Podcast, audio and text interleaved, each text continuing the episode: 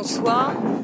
Alors, je ne présenterai pas Chantal Delsol, naturellement. En revanche, je vous invite euh, très vivement à lire euh, l'ouvrage L'essai que Chantal Delsol vient de faire paraître, euh, La haine du monde, et qui prolonge très utilement toutes les séances que nous avons organisées cette année, donc qui est une réflexion sur euh, cette modernité, cette hyper-modernité qui est euh, la nôtre. Et, surtout, si vous voulez, le, titre La haine du monde, euh, la notion de monde doit être entendue en un sens arendtien, c'est la haine de tout ce qui est hérité, de tout ce qui nous est donné, des conditions sous lesquelles la vie nous est donnée.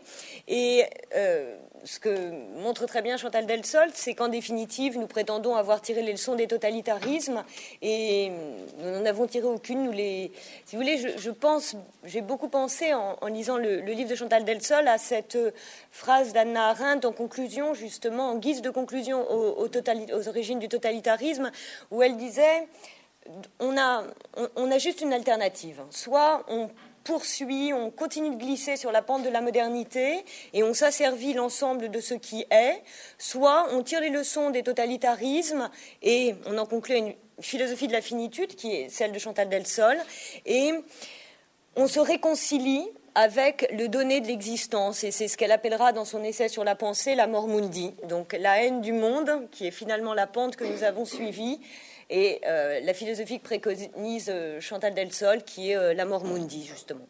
Donc voilà, en tout cas, je vous recommande très vivement parce que ça, ça fait la synthèse. C'est pas prévu, hein, c'est pas moi qui. Ah non, rien, non. Ah non, non, je ne l'ai pas commandé.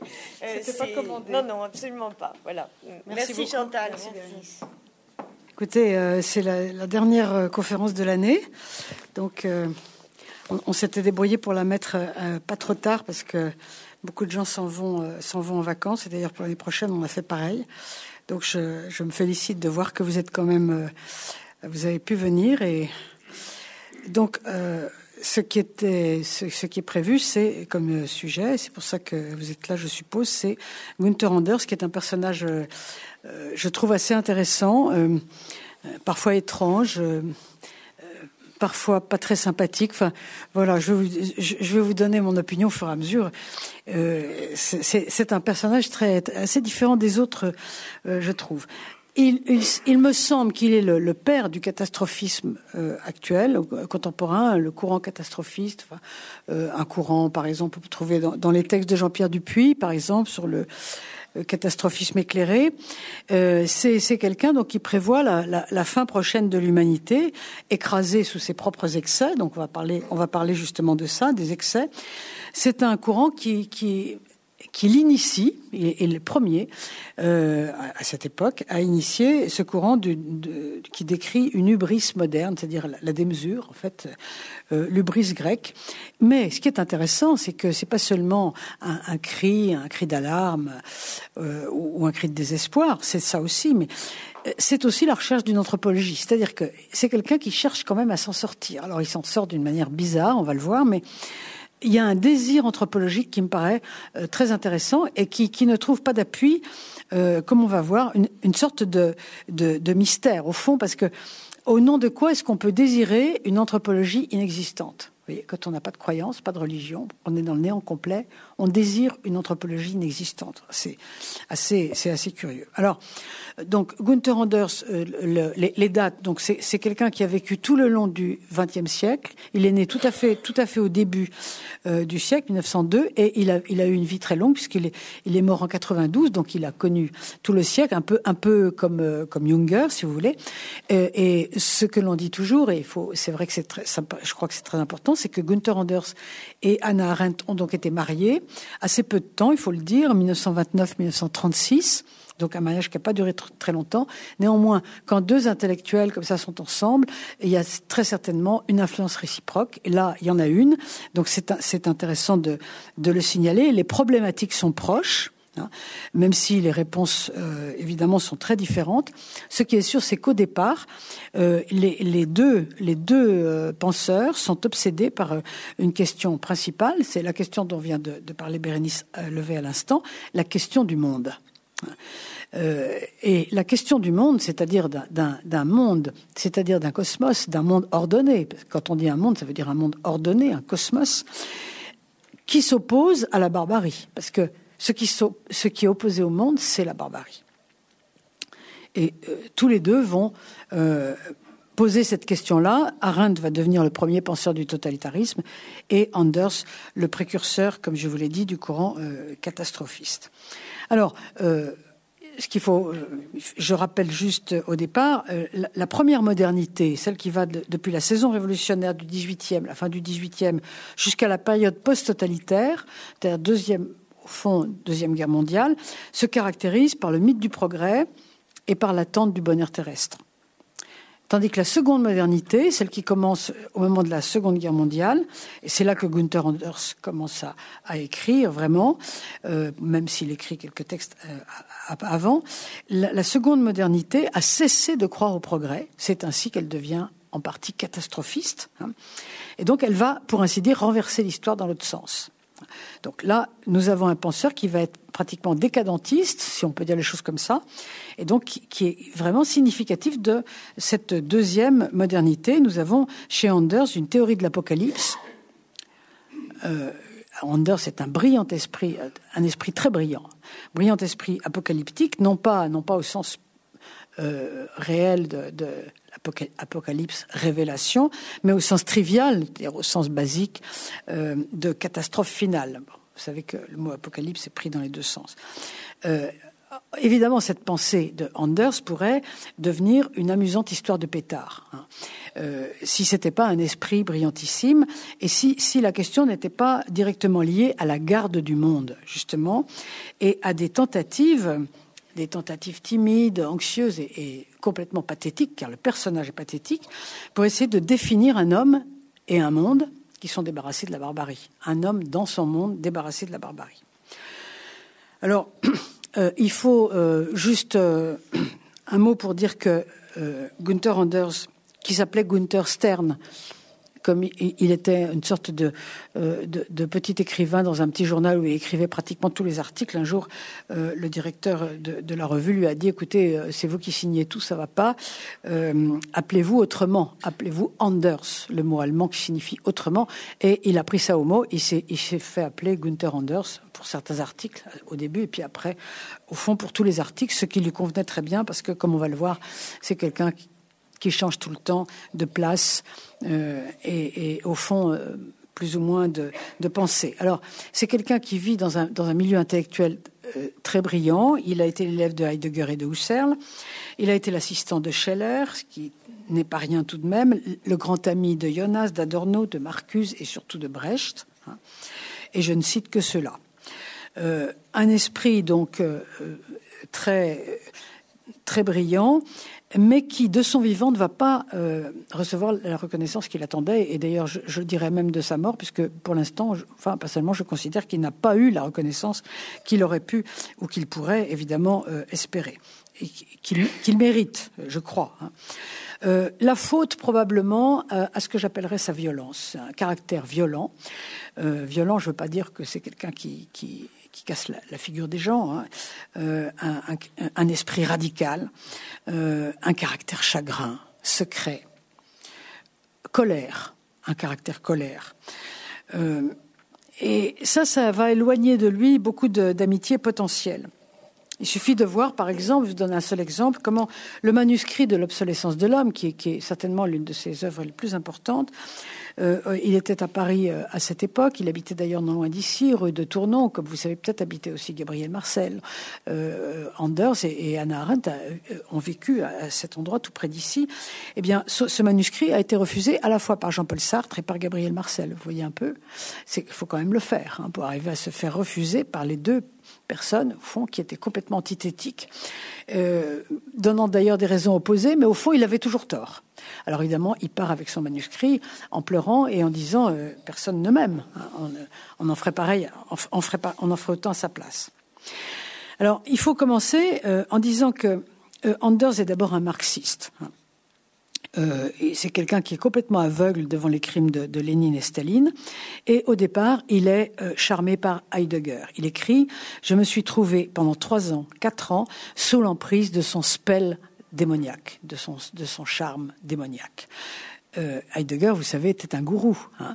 Et au fond, Anders et Arendt sont tombés chacun à leur manière, évidemment, sous le charme euh, de, Heidegger, qui, euh, qui lui-même était tombé, dit euh, Anders, sous le charme de Hitler. Parce qu'au fond, Heidegger était un petit bourgeois et Hitler est un petit bourgeois. Bon, on ne va pas parler de ça maintenant parce que ce n'est pas le sujet. Il va écrire au sujet d'Arendt, et c'est intéressant, euh, il écrit un peu plus tard, euh, en parlant de leur séparation. Comme mes analyses étaient incomparablement plus proches du marxisme que les siennes, les tensions sont devenues inévitables. Il est probable qu'il faut être tout à fait marxiste pour, par exemple, je ne vous cite que cet exemple-là, euh, choisir, avoir du mal à choisir après-guerre entre les deux Allemagnes. Il faut vraiment faut vraiment être tout à fait marxiste parce que franchement, vous avez quand même une Allemagne qui est tombée complètement derrière le rideau de fer.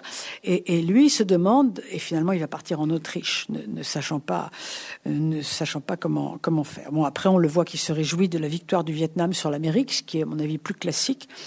Mais donc c'est quelqu'un qui est complètement marxiste et qui va, comme tout le monde, être déçu devant le marxisme. Je crois que quand on n'a pas fait partie de cette compagnie-là, de ces gens qui sont déçus par un totalitarisme, on ne peut pas se rendre compte, et c'est mon cas d'ailleurs, euh, on ne peut pas se rendre compte de la destruction intime qui est entraîné par la mort d'une croyance aussi forte. Hein. C'est un peu comme si on disait à, un chrétien, eh bien, on peut vous, on peut vous, vous démontrer euh, que le Christ n'a jamais existé, par exemple. Ça doit être, je suppose, hein, une, destruction euh, euh, terrible. Le monde, à ce moment-là, puisque le monde devait devenir parfait, le monde apparaît comme entièrement mauvais. Et on va chercher des boucs émissaires, forcément, pour, pour cette cette méchanceté générale du monde, on va tomber d'une certaine manière dans le manichéisme, dans une forme de haine, mais surtout dans une forme de désespoir. Ça va être, euh, ça va être le cas de Anders, euh, qui va vraiment tomber, euh, tomber dans le désespoir. Il faut bien voir que les marxistes sont des gens qui, les marxistes sont des gens qui ont brûlé tous leurs vaisseaux derrière eux. Hein. Quand je parle de brûler tous les vaisseaux, je veux dire que les religions ont été détruites et les traditions aussi. Euh, et tout ça pour atteindre la perfection terrestre. Donc lorsque la perfection, la parousie s'avère euh, irréalisable, eh bien le monde est entièrement dévasté, il ne reste littéralement plus rien. Euh, c'est-à-dire qu'il ne reste plus aucun monde au sens du sol et du ciel, parce qu'un monde c'est le sol et le ciel. même si chaque fois, évidemment, on ne les définit pas de la même façon. la plupart des, des post-marxistes, vous l'avez remarqué, sont devenus des matérialistes effrénés. Or, Anders n'est pas de, cette, de, ce type, de ce genre de, personne. Et par conséquent, il va rester désespéré. La, biographie intellectuelle d'Anders, qui est un, livre d'entretien publié très tardivement, juste avant sa mort, s'intitule Si je suis désespéré, que voulez-vous que j'y fasse? Euh, donc, et on trouve euh, dans ce livre, par exemple, en page 94, l'espoir, point d'interrogation, par principe, connaît pas. Donc, vous voyez, c'est un, c'est un esprit très noir. Alors, d'où vient ce catastrophisme? Eh bien, au départ, et on peut comprendre ça très très bien, euh, il vient de euh, l'affolement devant les catastrophes, devant les deux catastrophes que sont Auschwitz et Hiroshima. Euh, donc c'est un, désespoir qui est très compréhensible et vous avez, euh, vous trouvez ici chez lui une volonté pathétique et complètement irrépressible euh, d'essayer de sauver un monde qui vaille la peine d'exister. Alors au moment où Arendt va proposer, euh, Bérénice Level a dit tout à l'heure, d'aimer ce monde imparfait, qui est une solution, que je, trouve que c'est la meilleure, mais enfin, chacun son, affaire. La question est très différente pour Anders. Euh, au départ, Anders n'aime pas l'humanité. Euh, seulement, le problème, c'est qu'il est affolé à l'idée que le péril nucléaire pourrait anéantir l'humanité. Donc la question qui se pose est la suivante. Pourquoi veut-il sauver ce qu'il déteste? Cet, analyste très lucide de la fin du progrès, puisque c'est ça, a compris que euh, le progrès est devenu le progrès avec un grand P, euh, une sorte de bien à partir duquel tout est jugé et que rien ne, permet de penser les limites euh, à partir desquelles les choses sont possibles ou non. C'est-à-dire que à partir du moment où vous avez un progrès avec un grand P, tout devient possible, y compris l'enfer sur la terre. C'est Hiroshima, c'est Auschwitz. Et euh, il s'aperçoit avec horreur que non seulement il subit les avanies du, type qui est marxiste et qui ne cesse pas de l'être encore, mais en plus il, subit euh, les, critiques de celui qui ose parler de limites et dont on dit qu'il est un réactionnaire. Anders va devenir quelqu'un qui est détesté par les deux camps. Et euh, évidemment, cela accroît encore cette espèce de chagrin permanent qui est le sien. Il va se dire nihiliste, et on se demande au nom de quoi il parle. Au fond, quand on est nihiliste, euh, on pourrait devenir euh, simplement un esthète, peut-être, euh, ou profiter de la vie, je ne sais pas, ça ne m'est jamais arrivé, mais on se demande finalement pourquoi il continue à, chercher des solutions pour un monde qui ne l'intéresse pas, qui est désespérant, et qui, de toute façon, va bientôt disparaître. Hein, parce que c'est ça, la, pensée catastrophiste. Alors, ici, nous avons un nihilisme euh, qui provoque un manichéisme, euh, on va voir comment, et qui finalement va rappeler une morale.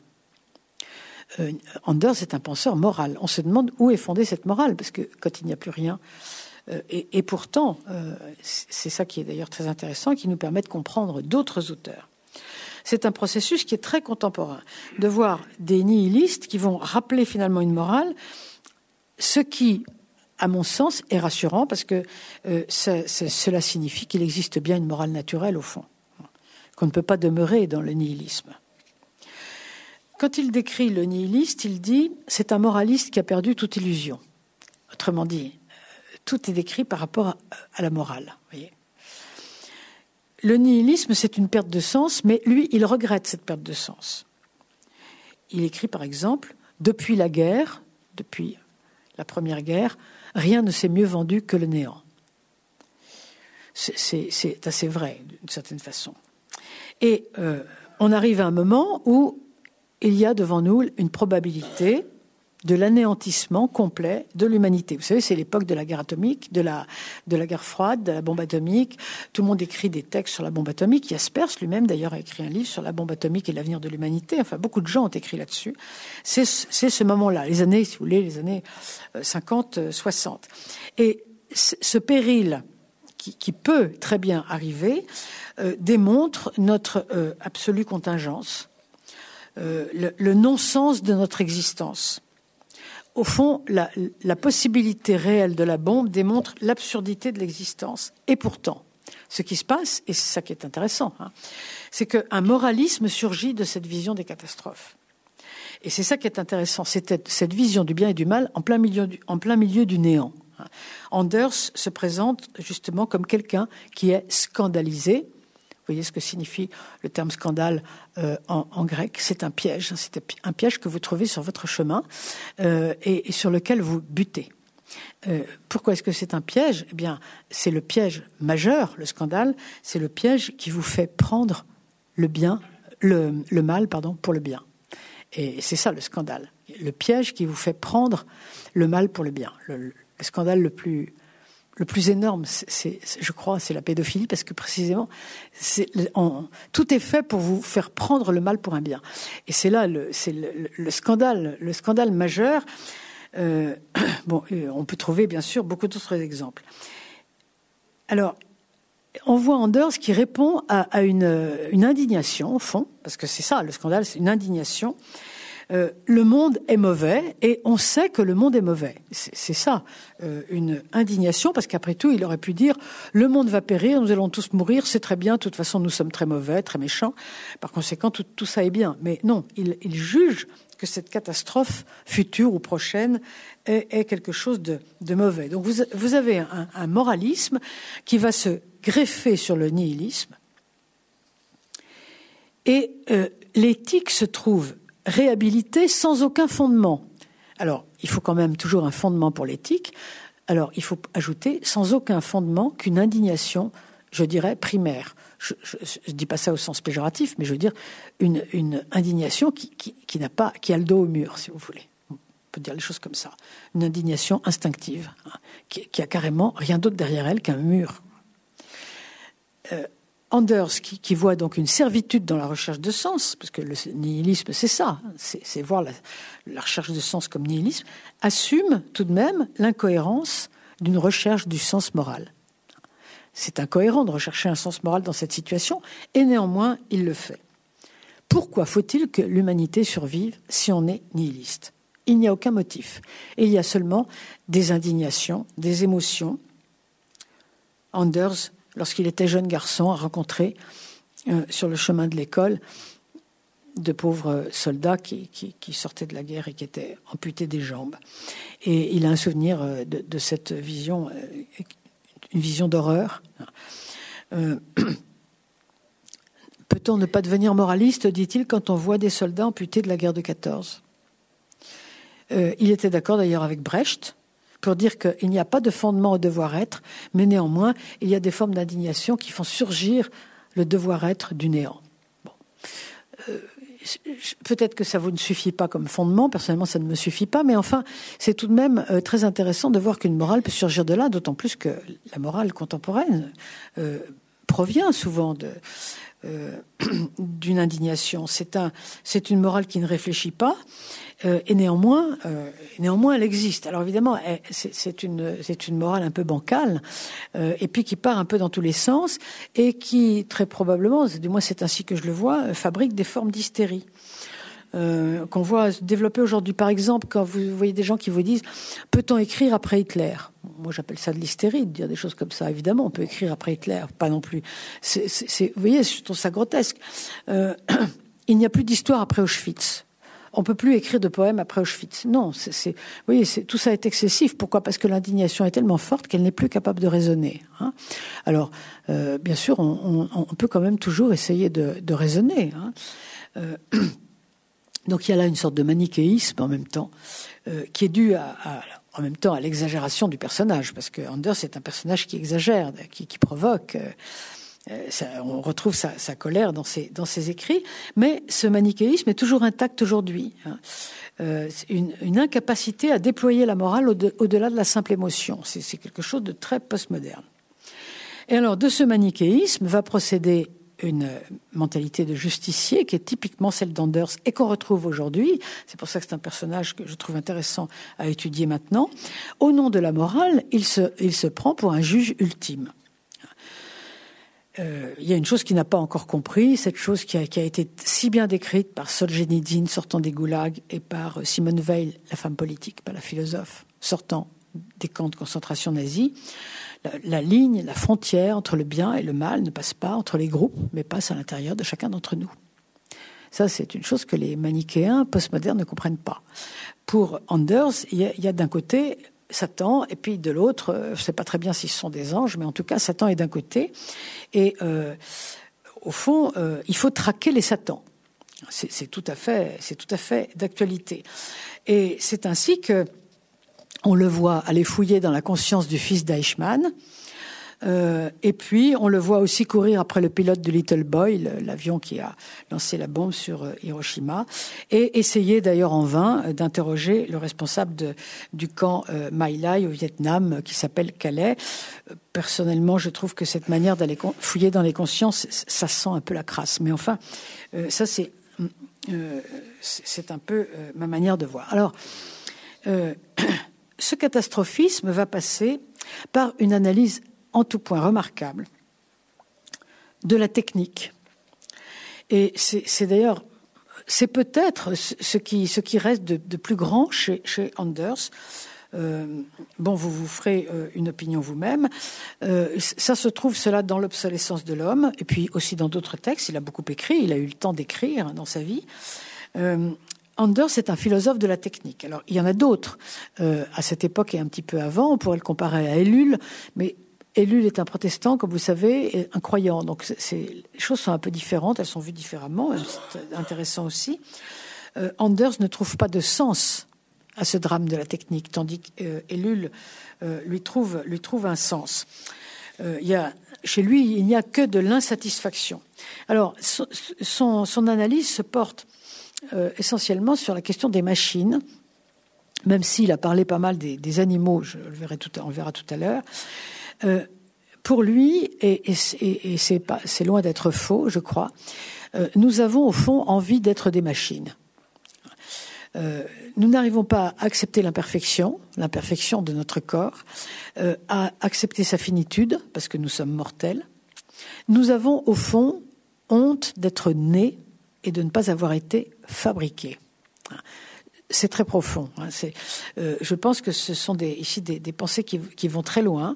Nous avons honte donc d'être finis et imparfaits, tandis que la machine elle-même a complètement confiance en soi. Euh, il suffit de regarder, vous devez connaître ce film Bienvenue à Gattaca, par exemple. Vous voyez bien que la machine a complètement confiance en elle-même, euh, tandis que le, pauvre garçon qui est le héros du film et qui lui est un type fini, hein, comme nous autres, hein, eh bien, c'est un peu affolant. Il justement, il n'a pas confiance en soi. Nous, nous avons honte d'être redevables. Hein, et nous voudrions pouvoir nous fabriquer nous-mêmes. C'est très intéressant parce que c'est tout à fait d'actualité, je crois nous avons honte d'être nés et d'être devenus. Hein. Nous sommes des êtres devenus, d'ailleurs nous ne cessons pas de devenir jusqu'à notre mort, et, de ne pas avoir été fabriqués. Au fond, nous sommes ratés. C'est vrai d'ailleurs, nous sommes ratés complètement, nous sommes défectueux, nous sommes arriérés, oui, par rapport à quoi je ne sais pas, par rapport à une machine parfaite, très certainement. Ça veut dire que nous sommes mortels, ça va avec. Nous ne sommes pas interchangeables. Euh, il faut bien voir quand même que le fait que nous soyons mortel ou raté correspond avec le fait que nous sommes des singularités. Sinon, si nous étions interchangeables, nous pourrions, au fond, être, euh, être parfaits. Euh, et c'est ce que Anders appelle un malaise de la singularité qui traduit d'ailleurs une forme de, volonté de holisme qui est assez proche. au fond, je pense qu'il y a une réminiscence de la, pensée marxiste. La pensée marxiste, à ce stade, euh, au niveau de la, réflexion sur la mort, euh, est assez holiste. Hein. Les individus sont des membres du tout. Euh, quand on meurt, un autre le remplace. Au fond, l'effacement de la singularité correspond avec l'effacement de la mort dans le marxisme. Mais bon, ça c'est un, une autre question. Il n'y a que le holisme pour repousser la mort. L'objet est interchangeable. Nous, nous ne sommes pas interchangeables. Euh, à un moment donné, euh, Anders raconte qu'il va, je, me demande s'il n'a pas inventé cette histoire, mais peu importe, ça n'a pas d'importance. Il va voir quelqu'un qui est, qui est mourant sur son lit d'hôpital et qui dit tout de même, c'est incroyable, ils ont des ampoules de rechange et ils n'ont pas d'hommes de rechange. Et c'est quand même, c'est une honte, dit le, dit le mourant. Alors, euh, c'est vrai que ça pose des, ça pose des questions euh, à, l'infini. C'est, c'est, vraiment très intéressant. Ces pages sont très intéressantes. Je vous, je vous conseille vraiment de, si vous avez envie de lire cet auteur, si vous ne l'avez encore pas lu, de commencer par l'obsolescence de l'homme. Il va très loin d'ailleurs parce qu'il dit que le, finalement le visage, qui est, comme Lévinas l'a dit plus tard, euh, le signe, grand signe de la singularité, euh, le visage porte la honte, la, honte qui consiste à, porter justement ce stigmate d'individualité qui est en même temps le, euh, stigmate de, de, la finitude. Le mode fondamental de la vie est la carence. Ça, évidemment, nous le savons. Mais il ne l'accepte pas et dit que la mort n'a pas de sens, la finitude n'a pas de sens, et il y a là une espèce de, de certitude douloureuse. Et il en vient à parler de ce qu'il appelle euh, le décalage prométhéen, c'est-à-dire nos limites, euh, et qu'il décrit ainsi. Le décalage prométhéen, c'est une asynchronicité, c'est-à-dire un manque de synchronicité, chaque jour croissante entre l'homme et le monde qu'il a produit. C'est-à-dire que nous produisons un monde qui est décalé par rapport à nous. Euh, il y a une différence entre la fabrication du monde et la représentation du monde. Par exemple, c'est pour lui l'exemple plus important, nous pouvons fabriquer la bombe, mais nous ne pouvons pas en penser les conséquences. C'est vrai d'ailleurs. Est-ce qu'on a pensé les conséquences de la bombe Personne n'a vraiment, vraiment su, au fond. Est-ce qu'on a réfléchi aux conséquences. C'est une, angoisse devant le pouvoir prométhéen de, l'homme moderne, qui est en fait incapable de maîtriser ses propres produits. Alors, il y a beaucoup de gens qui ont parlé de ça. Euh, bien sûr, Ellul, encore lui, penseur de la technique, mais aussi, je suis allé rechercher, euh, pour vous le citer, euh, cette, phrase exacte de Valérie dans Regard sur le monde actuel. J'ai les références si ça vous intéresse. Euh, Valérie écrit L'homme a conquis toute l'étendue habitable. Sa puissance est magique. Passe son entendement. La puissance de l'homme passe son entendement. Il peut bien plus qu'il ne sait. C'est vrai. Nous pouvons plus que nous ne pouvons. Il suffit de regarder les, progrès qu'on fait euh, pour les robots, pour la médecine, etc. Donc Valérie, lui, quand il en parle, il s'en étonne et il admire. Il dit chapeau bas, chapeau l'artiste. Tandis qu'Anders, lui, il en tire l'idée que tout est perdu. ce qui peut d'ailleurs aussi être vrai. C'est-à-dire que nous construisons des choses qui sont en permanence au-dessus de notre pouvoir. Et, plus important encore, des choses qui sont au-delà de nos capacités d'émotion. Et pour lui, c'est encore plus important. Je vais vous citer deux exemples. Les boîtes de Cyclone B ressemblent aux pots de confiture de grand-mère. Terrifiant. Euh, personnellement, je n'ai jamais vu de boîte de Cyclone B. J'ai vu des photos comme, comme tout le monde, mais peut-être que ça ressemble à des pots de confiture. Alors qu'est-ce qu'on en tire comme... Euh, ça signifie que nous n'avons pas assez d'imagination pour voir le danger de nos propres produits. Quand nous voyons cette boîte, nous disons, allez, bah, après tout, c'est rien d'autre que quelque chose comme un pot de confiture. Évidemment, euh, il y a un peu de, de délire littéraire là-dessus, si tant est qu'on puisse se le permettre à ce sujet. Mais vous voyez, ce que c'est un, un bon exemple pour dire, au fond, nous manquons de fantasia.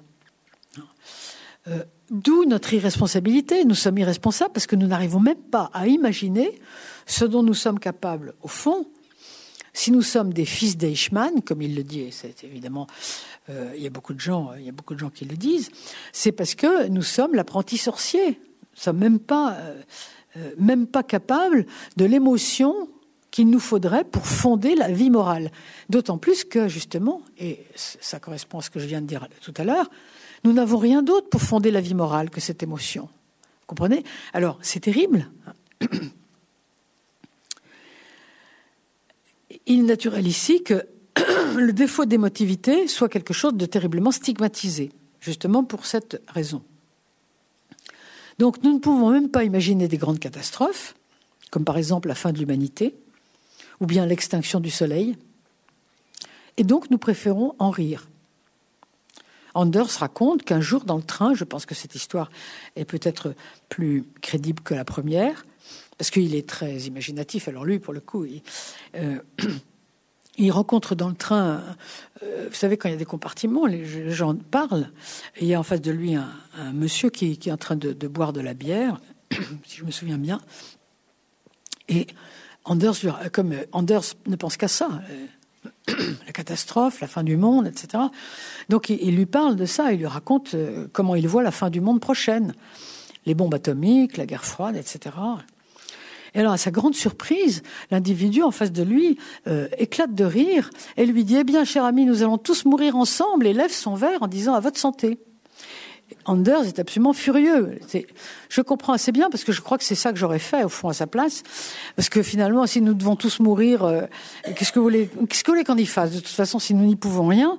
Et, et euh, Anders est absolument scandalisé par, ce, par, cette attitude. Il dit mais vous vous rendez compte si, si tout le monde raisonne comme ça, alors nous n'allons pas nous en sortir. Et, et justement, c'est ce décalage prométhéen qui explique que nous nous nourrissons même pas d'angoisse vis-à-vis de la fin du monde, c'est-à-dire que nous sommes tellement petits pour nos œuvres que finalement nous ne sommes même pas capables au fond d'y penser. Je dis même pas de les comprendre. Euh, il donne euh, un, autre, un autre exemple. Je trouve que cet exemple est absolument terrifiant, même si évidemment nous ne sommes pas là pour, pour juger les uns ou les autres qui ont vécu des choses que nous n'avons pas Le pilote d'Hiroshima, qui l'interroge. C'est pas euh, véritablement celui qui a lâché la bombe, mais euh, c'est celui qui était dans l'avion et qui a contribué évidemment à toute cette affaire. Il y avait plusieurs personnes de cet avion qui s'appelle Little Boy. Euh, il l'interroge. Et, voilà ce qu'il lui dit. Il lui dit, euh, vous étiez donc dans cet avion et vous êtes euh, arrivé au-dessus de, la ville d'Hiroshima et donc vous avez lâché cette bombe comme on vous l'avait demandé à l'altitude prévue. La bombe donc est tombée, vous vous êtes écarté un peu comme on vous avait dit de le faire, et puis vous avez vu les effets de la bombe de haut, évidemment de très haut, je ne sais pas combien de pieds, et puis vous avez commencé à vous éloigner, et puis on vous avait dit, vous rentrez chez vous. Et donc vous avez pris le chemin du retour. Et ce chemin de retour a duré peut-être 5 heures, euh, à l'époque 6 euh, heures, un certain nombre d'heures. Qu'est-ce qui se passait dans votre tête quand vous êtes rentré, euh, vous étiez là, quelques-uns là dans le cockpit À quoi pensiez-vous à ce moment-là? Et alors à ce moment-là, le, pilote lui répond la chose suivante. Il lui dit Oh, j'arrivais pas à m'arracher de l'esprit. C'est 175 dollars que je devais encore pour payer mon réfrigérateur. Et si vous voulez, c'est assez terrible parce qu'effectivement, on, voit tout de suite la, différence. C'est ça, finalement, le décalage prométhéen, la, la différence euh, inouïe entre ce qui vient de se passer et dont cet homme est quand même en partie responsable. Même si, bien sûr, c'est pas nous qui allons le juger maintenant. Hein. Euh, mais et puis, au fond, ce à quoi il pense après avoir, euh, après avoir fait, fait cet, cet, acte. Et Anders en tire la conclusion suivante nous ne sommes pas du tout à la hauteur du Prométhée qui est en nous. Vous voyez, il y a quelque chose de très vrai là-dedans. C'est très intéressant. Alors, il va tirer de ces constatations angoissantes, qui évidemment ne, contribuent pas euh, à, sauver, le sauver de son caractère chagrin, euh, une conclusion qui va faire de lui, au fond, et de tous ses descendants, un conservateur, de tous ses descendants sur le plan de, l'idée, l'action de l'homme doit avoir des limites. Un conservateur est quelqu'un qui pense que l'action de l'homme doit avoir des limites. Et c'est ce que dit Anders. Pourquoi? Parce que l'homme lui-même a des limites. Alors, nous avons des limites puisque précisément nous sommes capables de faire n'importe quoi, mais pas capables de comprendre ce n'importe quoi que nous faisons, de comprendre, d'avoir de l'émotion pour en comprendre les conséquences, etc. Où sont ses limites? C'est toute la question. Il faut chercher ses limites. Voilà, voilà comment le raisonnement avance. Alors, au départ, j'en reparlerai un peu tout à l'heure, euh, Anders est sartrien. Il faut dire aussi que euh, c'est tout à fait euh, l'époque. Donc être sartrien, quand on fait un peu quand on s'intéresse à l'anthropologie, ça veut dire dire que l'homme n'existe pas au sens où il n'a pas de définition, si vous voulez. Il est complètement malléable. Hein. Il n'a pas d'essence. Comme vous savez, la, thèse euh, de Sartre est une est une thèse qui qui au fond est peut-être euh, descend, descend de, Pic de la Mirandole, même si Pic de la Mirandole était, vivait à une époque toute différente. Mais euh, bon, c'est finalement une, un courant qu'on peut, peut trouver dans l'histoire, ce qu'on va, va appeler l'existentialisme. Euh, on s'aperçoit quand même, dit-il, que même s'il est sartrien, euh, l'homme n'est pas euh, une matière première qui est réformable à volonté il est d'une certaine manière préformé puisqu'il ne peut pas faire n'importe quoi de soi. Autrement dit, dès qu'il euh, adopte l'attitude sartrienne, il va immédiatement la remettre plus ou moins en cause, pas entièrement bien sûr. L'homme n'est pas adaptable à l'infini. Il ne peut pas être remodelé à l'infini. Autrement dit, la situation du milieu du XXe siècle, avec les catastrophes euh, qui sont toujours ces deux catastrophes qui reviennent, Auschwitz et Hiroshima. Euh, cette situation euh, exige de nous une réflexion sur les limites de l'homme qui, évidemment, contredisent toute la vision du monde existentialiste et nihiliste. Si je suis nihiliste, je ne vois pas pourquoi j'irais chercher des limites. D'où viendraient-elles? Pourquoi? Si je suis nihiliste, je peux faire n'importe quoi. Donc vous voyez cette contradiction, mais qui est très, riche au fond, cette contradiction qu'on trouve chez Anders tout le long.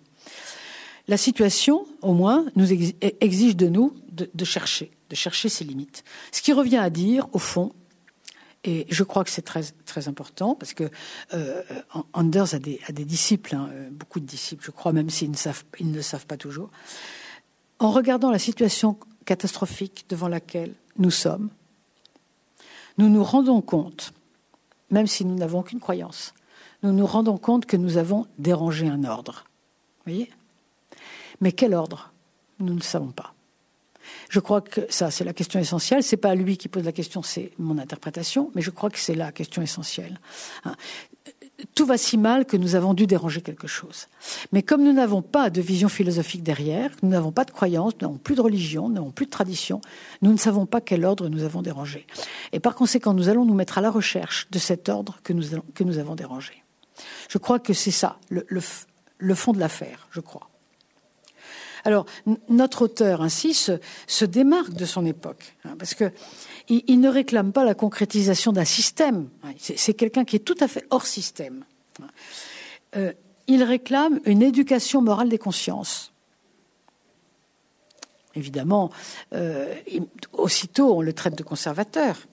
Donc à ce moment-là, à grand bruit, il, commence à dire qu'il n'est pas du tout de ce côté-là, forcément, parce qu'il n'est pas non plus du côté des conservateurs euh, qui peuvent être, je ne sais pas, des chrétiens ou, euh, des gens comme ça.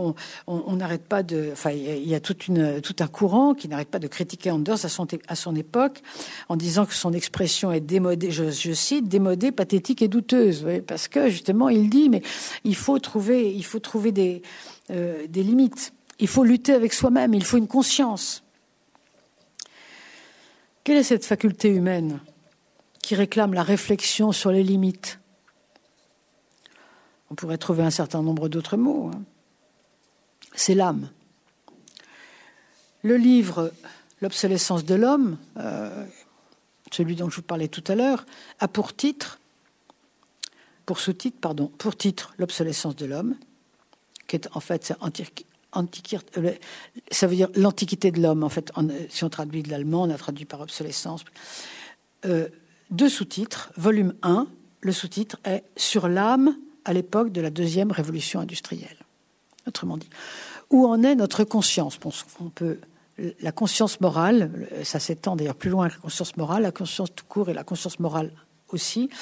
On peut appeler ça l'âme. Hein. Euh, c'est, ou si vous préférez, ce qui disparaît à l'époque des totalitarismes, par exemple.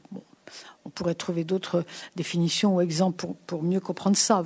Vous, avez peut-être lu le, Nous autres de, de, de Zamiatine, qui, est au fond la, première, euh, la première utopie euh, totalitaire, bien avant Orwell, Huxley, euh, ces Amiatine au fond qui est, le, maître à penser tout ça, c'est bien plus ancien, c'est le début de la période soviétique. et, vous vous souvenez peut-être de ce, ce, personnage de, de, Zamiatine qui est complètement affolé parce qu'il est très malade, qui va chez un médecin, qui demande ce qui lui arrive, et le médecin l'examine, lui dit c'est très très grave, il vous est poussé une âme. Et, donc, euh, euh, le, héros de Zamiatine, affolé, dit Mais c'est très. Docteur, est-ce que c'est contagieux? Est-ce que je peux rencontrer encore des gens? Etc.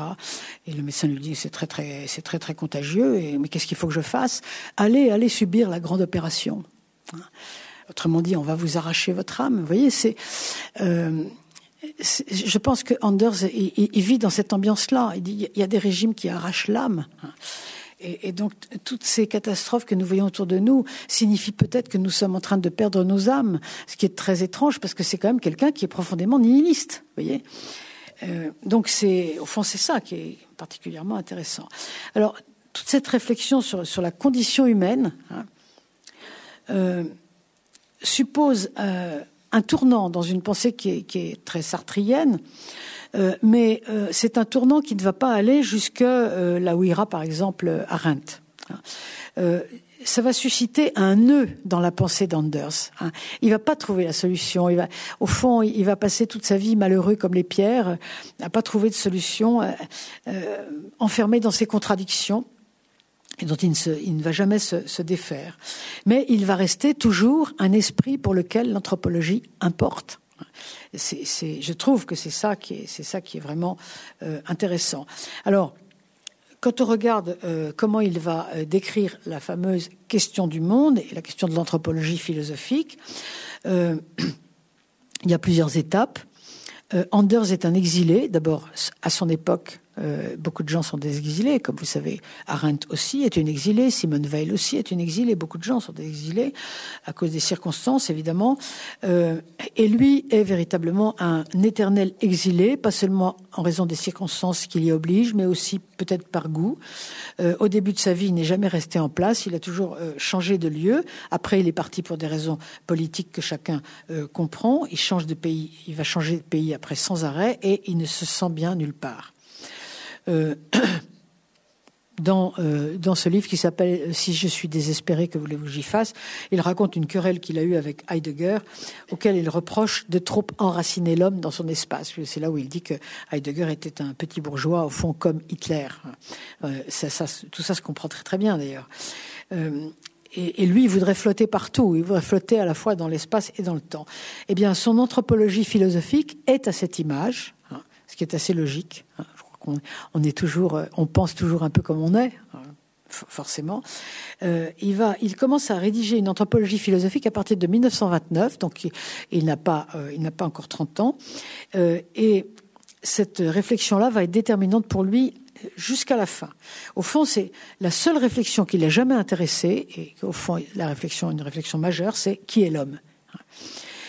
alors, beaucoup d'influences vont s'exercer sur lui, bien sûr celle de Heidegger, mais aussi celle de Scheller, euh, un certain nombre d'autres, qui tous à cette époque travaillent cette question. C'est, l'époque de l'existentialisme, c'est l'époque où on se détache de l'essentialisme pour aller vers l'existentialisme, avec des variantes évidemment très différentes qui peuvent passer entre Sartre et Gabriel Marcel. Il y a évidemment de très grandes différences.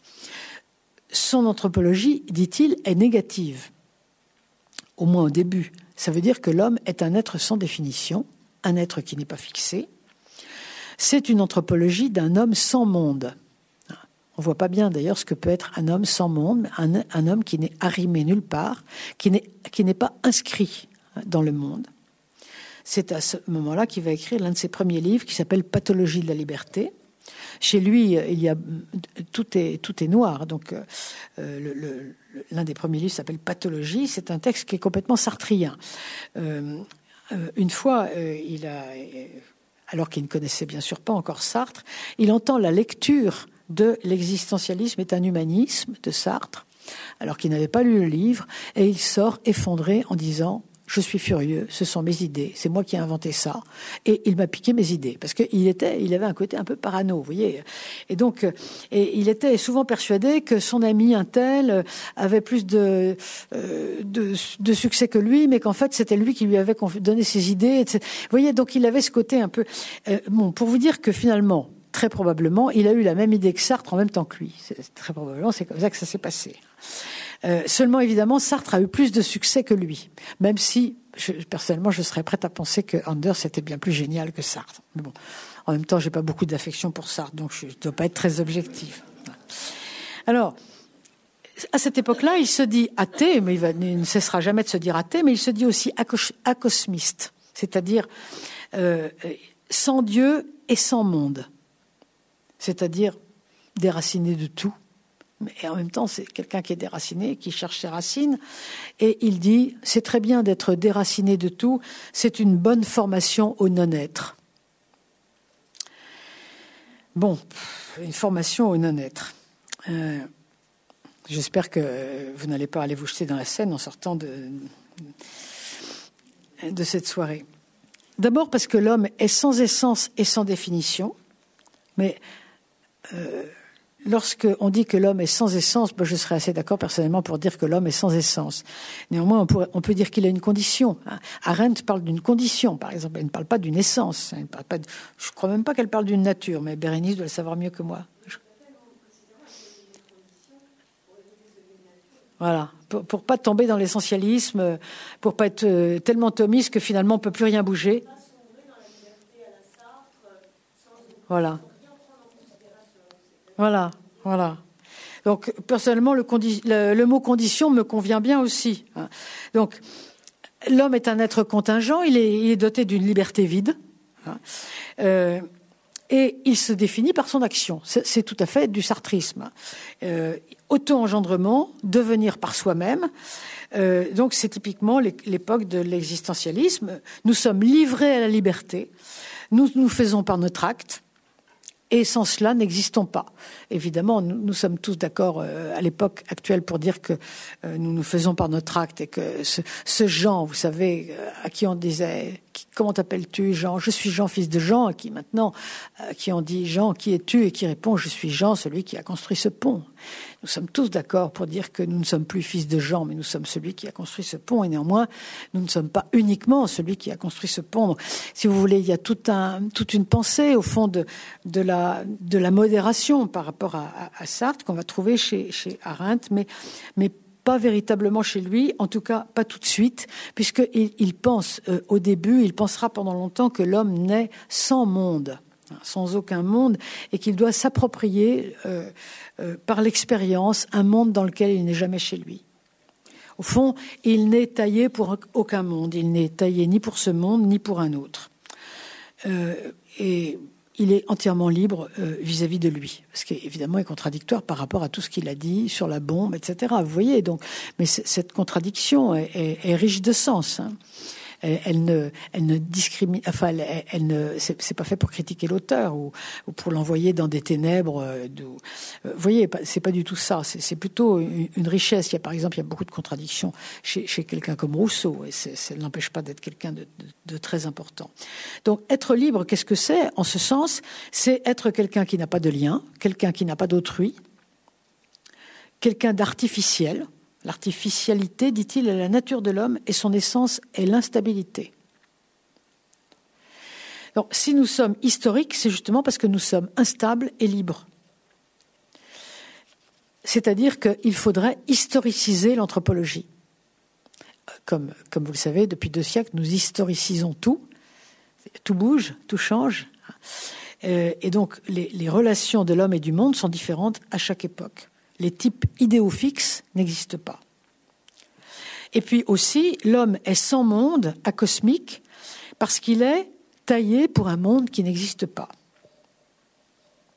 Alors, qu'est-ce que ça veut dire taillé pour un monde qui n'existe pas? Euh, euh, Moi, je trouve que ça fait plutôt penser à Pascal, mais alors à ce moment-là, euh, on, va, partir vers, vers d'autres types de pensées.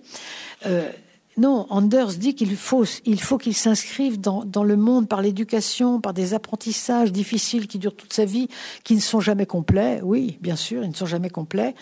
Et devenir adulte, c'est arriver à s'inscrire finalement plus ou moins bien dans le monde, toujours de façon hasardeuse et bancale. Donc on voit euh, cette pensée qui tremble, qui, qui, tente de sortir du nihilisme. Et dans une seconde période, à partir de 1940, donc il a pratiquement 40 ans. Il étudie non plus l'homme face à l'animal, comme il l'a fait au début, mais l'homme face à la machine, face aux artifices qu'il a créés. À ce moment-là, euh, il, euh, il décrit un humain qui finit par devenir le produit de ses produits et qui donc devient artificiel, d'où toute la euh, description de la machine. Et devant la, machine, évidemment, l'homme est encore décalé et malade. Le décalage est finalement un destin. Il est toujours décalé par rapport à quelque chose. Nous sommes toujours dans le mal-vivre. C'est-à-dire que dans les années 20, c'était la liberté qui le rendait malade, et dans les années 40, c'est la finitude qui le rend malade par rapport aux machines. Gunther Anders ne va pas euh, rester euh, au stade de la déception devant cet homme démiurge de la première modernité, mais il va recevoir en pleine figure la révélation de la finitude pour essayer quand même d'en faire quelque chose, pour essayer d'avancer plus loin. Et là, euh, on se rend compte que si la majorité, comme je l'ai dit tout à l'heure, si la majorité des déçus des idéologies sont devenus des matérialistes cyniques, les oligarques russes, par exemple, tout à fait ça, des matérialistes cyniques, eh bien, euh, on pourrait donner des, donner des, exemples en France, mais euh, j'aurais la charité de ne pas donner d'exemple. Euh, néanmoins, Anders ne va pas prendre ce, chemin-là. il peut y avoir des déçus qui, qui redécouvrent d'une manière nouvelle une condition humaine qui, à nouveau, serait dévoilée, même si elle, est tremblante et hasardeuse. Euh, on pourrait citer non seulement Anders, bien sûr, mais on pourrait citer, je citerai deux autres cas absolument passionnants qui sont Orwell et Pasolini. Euh, les, textes, d'ailleurs, les textes d'Orwell et de Pasolini sont des, textes phares pour, euh, beaucoup de, notamment de jeunes gens d'aujourd'hui qui, euh, qui sont des, disciples d'Anders. Les textes d'Orwell sont passionnants, et alors les textes de, Pasolini sont, plus que passionnants. Enfin, personnellement, je trouve, je, trouve c'est absolument formidable ce qu'écrit euh, ce qu'écrit Pasolini. Vous avez, euh, c'est un courant, si vous voulez, ils ne dépendent pas les uns des autres. Hein. D'ailleurs, il se trouve, ils ne se connaissent pas. Je ne suis même pas sûr que Pasolini ait lu Anders. Peut-être qu'il l'a lu, je ne connais pas assez bien. Mais il y a là un, même creuset, si vous voulez. C'est très intéressant. Alors, donc, il ne va pas jusqu'au bout du nihilisme. Il ne se résout pas à désacraliser l'homme tout à fait. Et euh, ici, on peut trouver, enfin, je vois un, lien avec Camus. Je pense même que euh, le pauvre Anders qui se plaignait toujours qu'on lui ait piqué ses idées, ici, je pense que Camus lui a vraiment piqué une idée. Euh, parce que quand même, il l'a écrit avant. Voyez cette phrase. J'ai écrit ce plaidoyer, non pas malheureusement pour qu'advienne un monde plus humain, mais tout simplement pour que continue d'exister un monde. C'est exactement, ou pratiquement, les paroles qu'a prononcées Camus euh, lors de son prix Nobel. Euh, bon, euh, on, pourrait évidemment, si on faisait des études littéraires, on pourrait essayer de savoir qui l'a dit le premier, mais moi j'ai bien l'impression que c'est Anders. Alors, pourquoi ce monde contingent doit-il être sauvé? Pourquoi faut-il pleurer sur lui? Et c'est donc à cette question que je, je réponds en tout dernier lieu. Anders euh, insiste pour dire qu'il ne regrette aucune éthique métaphysique. C'est quelqu'un qui est contre la métaphysique, forcément, parce qu'un nihiliste ne peut pas accepter une quelconque métaphysique. Le monde, notre monde, est passé par-delà le bien et le mal. Il n'a plus aucune racine éthique. Il dit d'ailleurs, parce qu'il est assez poète, nos actes moraux, désormais sans racine, dérivent sur l'océan moralement indifférent de l'être comme des fleurs métaphysiques. Autrement dit, toute métaphysique est rejetée et par conséquent toute éthique fondée sur une métaphysique.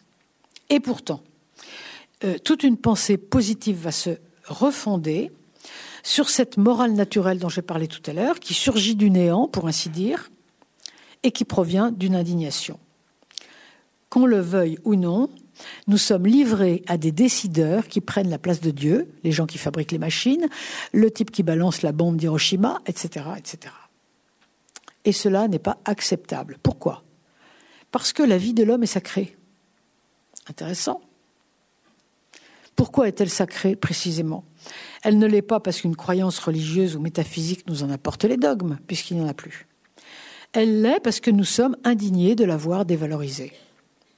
Vous voyez donc toute l'importance que prend l'indignation ici qui est quand même effectivement le, le, début, l'origine de la vie morale. Euh, notre, notre ami Jean-François Mattei avait beaucoup écrit là-dessus, très belle chose.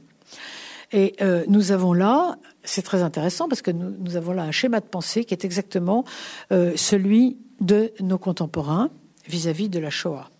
À savoir, il n'y a plus de croyances dogmatiques, mais le spectacle nous indigne tellement il est insupportable. Plus jamais ça.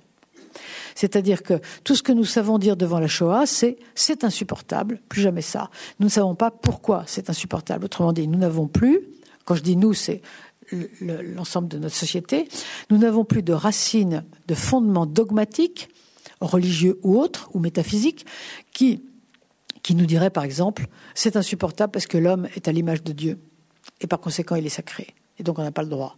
On n'a pas le droit de faire comme si les hommes n'étaient pas sacrés. Voilà ce que, ce que pourrait être un dogme. Nous n'avons plus ça. Nous n'avons plus que notre indignation. Mais c'est beaucoup. Ça n'est pas rien. C'est très important. il ne faut pas prendre ça à la légère. Il ne faut pas dire ah oui c'est rien du tout, ça suffit pas. Bien sûr que si. Euh, ça vaut mieux que rien. Et euh, vraiment, euh, il y a une espèce de sacralisation de l'homme qui revient par la porte de l'émotion. Et et bien sûr, ça n'est pas, c'est insuffisant peut-être pour certains, mais c'est très important tout de même. Donc le nihilisme de Anders est dépassé par cette pensée morale que d'autres auteurs vont appeler une pratique, d'ailleurs lui aussi l'appelle une pratique, c'est-à-dire qu'on dit la chose suivante, la vie des hommes compte plus que tous les discours, parce qu'elle est sacrée. Alors bien sûr, ce sont des gens, et le Horkheimer et Adorno font la même chose, euh, qui se rendent bien compte quand même, parce qu'ils sont euh, suffisamment malins, euh, qu'il y a une contradiction énorme entre leur nihilisme théorique et leur moralisme pratique. On retrouve dans le, discours, le principe responsabilité de Jonas, par exemple, on retrouve exactement ce type de discours. Parce que Jonas est, aussi dans ce, cette sorte de, vague ou de courant. Et je pense que d'ailleurs, si le principe responsabilité, le livre de Jonas a eu tant de succès, c'est précisément parce que sa morale n'était hantée nulle part, hantée euh, EN, euh, n'était accrochée nulle part. Et donc ça correspond mieux à notre époque, si vous voulez. On trouve d'ailleurs dans ce livre des contradictions absolument euh, incroyables. Mais c'est très important de voir ce qui revient. En, termes, en fond, c'est une morale naturelle qui revient dans, dans le vide, dans le néant. C'est quand même très important. Et puis, on retrouve on retrouve aussi euh, la même chose dans ce qu'on va appeler un tout petit peu plus tard, plutôt vers notre époque, là, à la fin du XXe siècle, euh, toutes les théories de Rorty ou d'Habermas, euh, qui acceptent des, préjugés moraux, hein, des fondements par préjugés, parce que comme ils n'ont plus de métaphysique derrière, leurs préjugés sont assis sur l'indignation, et ils appellent ça nos intuitions. Parce que oui, il faut quand même voir que c'est assez bizarre quand vous voyez chez un, auteur comme Rorty, par exemple, Rorty euh, vous dit euh, Je suis relativiste. Tout est bien, rien n'est bien, tout est mal, rien n'est mal. Il n'y a plus de morale. Euh, et, cependant, celui qui n'accepte pas la, solidarité est vraiment un salaud. On a envie de dire écoutez, attendez, si tout est relatif, pourquoi y a-t-il de la solidarité? Ou Habermas vous dit tout est relatif, tout est bien, tout est mal, rien n'a de sens, etc.